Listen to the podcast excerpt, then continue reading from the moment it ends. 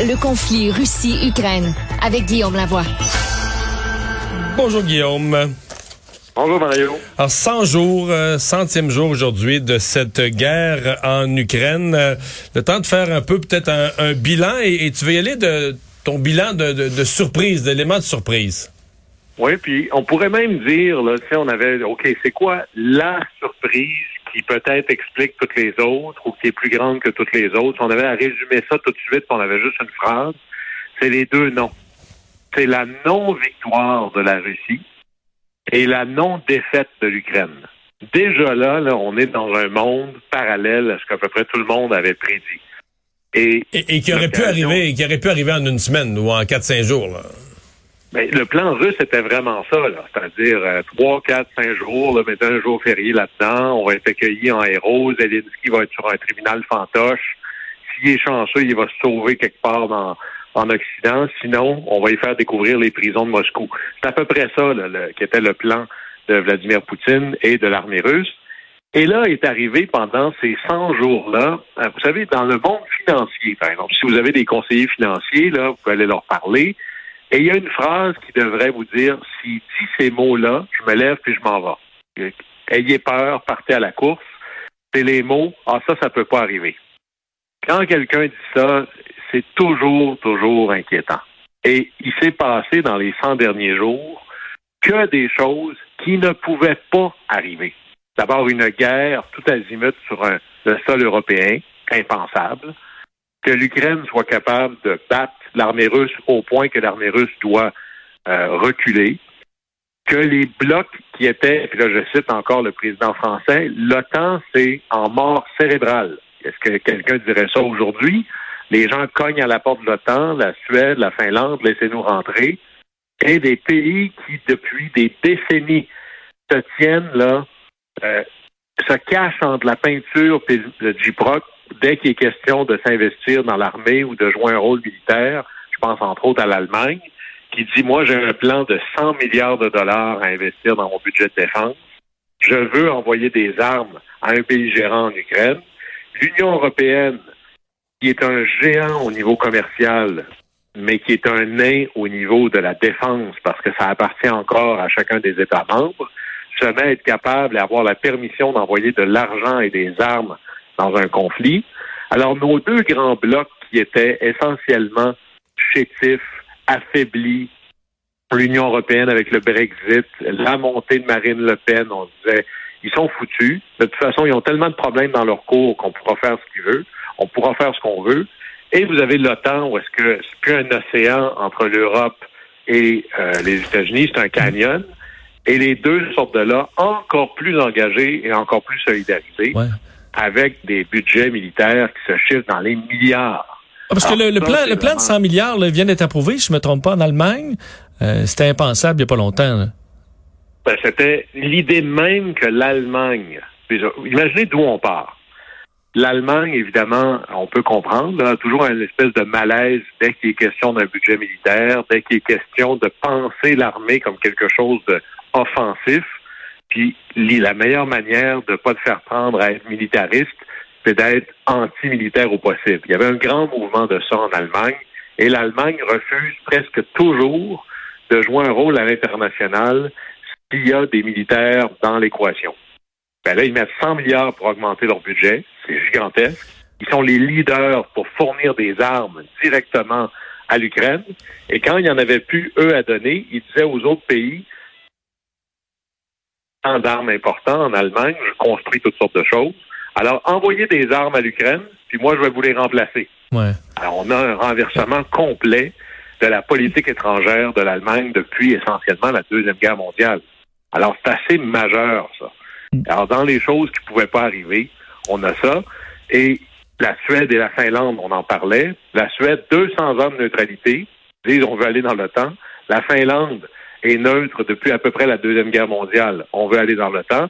Et même en Suisse, bon, je sais pas avec quoi ils vont à la guerre avec des couteaux suisses, mais eux, ils repensent un peu leur concept de neutralité pour être du bon côté de l'histoire. Alors, on a des renversements assez gigantesques en 100 petits jours quand même. Ouais, et ce qui, euh, ce qui moi je pense saute au, euh, dans les souvenirs quand on, parle de 100 jours là, c'est bon le début à quel point on a été choqué, mais choqué aussi par les horreurs là, tout le long, euh, crimes de guerre, les bombardements de civils. Euh, on dirait que avant de, on dirait que là on en parle un peu moins dans la population en général, mais ça a été l'horreur pendant euh, des semaines, l'horreur qui s'installe c'est assez euh, extraordinaire, les, images à la télévision. Il y a quelque chose, il y a deux choses qui ont transformé ce conflit-là pour le rendre euh, vraiment global très rapidement, comparé à des conflits qu'on a vus par le passé. Le dernier, la dernière guerre qu'on vivait à la télévision tous les jours, les plus vieux s'en souviendront, c'est la guerre du Golfe. Ah ben oui. Où là, à CNN puis aux nouvelles, on avait l'impression d'accompagner les missiles qui tombaient sur Bagdad. On suivait ça mais les médias étaient essentiellement embarqués avec la coalition derrière les États-Unis. Alors, on voyait peu du côté des horreurs vécues par les civils. Même l'horreur vécue par les Kurdes, on l'a découvert longtemps après. Là, on voit des écoles bombardées. Vous vous souvenez là, de euh, le département de la ou l'aile de la maternité avec cette mère en train d'accoucher sur un brancard, euh, des, des images horrifiantes. Et puis imaginez, les chiffres sont ahurissant. C'est un pays de 43, 44 millions de personnes. Il y a une personne sur quatre qui n'est pas dans sa maison présentement parce qu'elle est déplacée pour toutes sortes de raisons. C'est 12 millions de personnes. si je faisais un parallèle au Québec, c'est comme si presque toute la population du Grand Montréal devait être ailleurs que dans sa maison. Parce que sa maison n'est pas habitable à ce moment-là ou c'est trop dangereux. Il y a 6 millions d'Ukrainiens qui sont des réfugiés. Ça, c'est en dehors des frontières. C'est pas je suis allé me réfugier chez ma mère au Saguenay-Lac-Saint-Jean. C'est pas je suis au chalet, que je peux pas être chez nous. C'est j'ai dû partir avec un petit sac à dos, là, rapidement, en courant avec les enfants. Prenez ce que vous pouvez dans vos mains. On embarque dans un train, puis on s'en va en Pologne. On n'a aucune idée de quand on va manger, où on va dormir, quand ça va finir.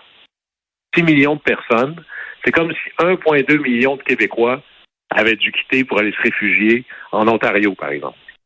Alors là, on est dans des niveaux de détresse humaine extraordinairement élevés. Puis là, il faut reconnaître vraiment là, le pays qui s'est le plus distingué, c'est la Pologne. La Pologne, qui il n'y a pas si longtemps, était un des pays un peu à la sauce hongroise. Y avait une certaine intolérance aux étrangers, à l'immigration. Là, ils ont accueilli chez eux 3 millions d'Ukrainiens. Ça, c'est logé là, partout, dans les gymnases, dans les écoles, un peu partout chez les gens, euh, dans leur cours arrière. Alors, il faut reconnaître et aider euh, vraiment ceux qui, qui appuient, euh, qui, aident vraiment ceux qui souffrent le plus là-dedans. la Pologne, vraiment, là, une note au dossier assez magnifique. Mais ce qu'on découvre aussi, et d'ailleurs, le niveau de destruction en Ukraine, là, on va parler au niveau matériel, on pourrait parler bien sûr les morts civiles, les militaires, mais au niveau matériel, pour se donner une idée de l'ampleur, on est rendu à peu près à un demi-trillion. Là, si vous voulez avoir un parallèle, parce que les chiffres sont tellement gros que ça ne nous dit plus rien, je vous mets ça en secondes. Un million de secondes, c'est 11 jours et demi. Un milliard de secondes, c'est euh, 32 ans. Un trillion de secondes, c'est 32 000 ans. Alors, voyez les proportions, là, dès qu'on arrive dans les trillions, reconstruire ce pays-là, ça va prendre une génération et plus. Incroyable. Et ce qui est aussi fascinant dans, ce débat-là, je reçois des courriels, puis on peut comprendre, là, les gens vont dire, mais pourquoi est-ce que les gens sont autant mobilisés pour l'Ukraine? Il y a déjà eu d'autres populations qui ont souffert. Il y a eu vraiment presque un génocide en Syrie puis tout le monde a regardé ailleurs. Euh, Obama avait dit si vous allez en Syrie, je vais intervenir. Finalement, il n'a rien fait. Et là, il revient souvent ces idées de ah mais c'est parce que les Ukrainiens ils sont blancs ou parce qu'ils sont chrétiens ou ils sont européens. Puis peut-être qu'il y a un peu de ça, mais j'y crois pas du tout moi. C'est vraiment parce que ce conflit-là, au-delà de la cause et de l'horreur vécue par les Ukrainiens, c'est que ce conflit-là a des répercussions profondes au niveau mondial. Ben en fait, euh, ça, ça, nous amène une xème prise de conscience d'à quel point notre monde, notre économie est intégrée. Euh, je me souviens de cette chronique que tu nous avais fait sur le néon, là, le, gaz. Mais je veux dire, tu sais, quand on une journée normale de 2021, on se demande pas dans nos maisons, dans nos appareils, dans notre garde-manger, dans notre huile de tournesol, qu'est-ce qui vient de l'Ukraine? On se pose pas la question. Les, affaires arrivent au port de Montréal, euh, euh, finissent ces tablettes de l'épicerie, on les a ou du magasin, on les achète. Mais quand il arrive une tragédie comme ça, euh, là tout à coup on prend conscience, oups, le prix des choses, il y a des raretés qui se créent, le prix des choses a été produites en Ukraine. on se rend compte que ben tous les pays du monde sont interreliés, puis l'Ukraine avait son apport important à l'économie mondiale. Gigantesque. Moi-même, j'avoue que, bon, je savais que beaucoup de céréales là pourraient être allées, mais de penser que c'était un joueur aussi important au plan énergétique et au plan agricole, sans parler pour les semi-conducteurs, qui est vraiment euh, l'huile du moteur de l'économie moderne. Il y avait un documentaire, juste faire un parallèle, il y avait un documentaire extraordinaire en Californie parce que vous savez que les immigrants illégaux aux États-Unis, c'est 5% de la main-d'œuvre. C'est gigantesque, là. Et le, documentaire, qui est un peu romancé, s'appelle Le jour où les Mexicains sont disparus. Et là, il y a quelqu'un qui se lève le matin puis il se rend compte qu'il n'y a personne qui coupe sa pelouse. Je trouve ça curieux. Puis après ça, il s'en va euh, au McDo, au Tim Hortons, quelque chose du genre, puis il n'y a personne pour le servir. Puis après ça, il arrive, puis personne est en train de construire la maison en face de chez lui où personne n'est là au restaurant, où il arrive à l'hôtel et personne s'occupe de lui. Des fois, c'est pour prendre conscience de l'existence de quelque chose, on le voit uniquement quand il y a un manque. Hmm. Et là, ben, le manque qui est à grandeur du garde-manger, le manque, on le voit quand on va faire le plein. Euh, bientôt, ça va être les semi-conducteurs. Donc, toute l'économie moderne, il va y avoir des retards. Alors, on vient d'amplifier vraiment là euh, les problèmes de l'économie mondiale qui se résument essentiellement à un seul mot ces temps-ci, inflation. Parlant de, de manque, Guillaume, euh, on s'est quand même rendu compte qu'on manquait d'influence là au Canada, euh, à l'international. Et ça, sur les plans économiques, on a vu militaire, Justin Trudeau qui a bien voulu euh, être dans les gentils, mais qui a pas pu, voulu, qui a pas pu mettre beaucoup de, disons, de, coups de rame. Non, et ça, ça c'est peut-être une prise de conscience un peu plus amère dans ce conflit-là. Et d'abord, le leadership, c'est pas une question de taille. Ça, les Ukrainiens nous l'ont montré. Euh, quand, quand le président ukrainien a dit j'ai pas besoin d'un lift, j'ai besoin de munitions, il a donné un coup d'envoi à tout le monde. Quand l'Estonie, qui est un pays gros avec la population de la ville de Montréal, dit moi je suis en train d'en faire trois fois plus que les autres en proportion, ça envoie des messages. Le Canada aurait pu être ce genre de leader. Faut se rapporter où on était avant là. En 1991, le premier pays d'Occident à reconnaître l'indépendance de l'Ukraine, c'est le Canada. Ça n'arrive pas par hasard, ces choses-là. C'était une reconnaissance de l'importance du Canada sur la scène internationale. Quand Mandela a été libéré, quand il sort de sa prison en Afrique du Sud, le premier chef d'État étranger qui appelle, c'est Brian Mulroney, avant le président américain, avant le premier ministre britannique.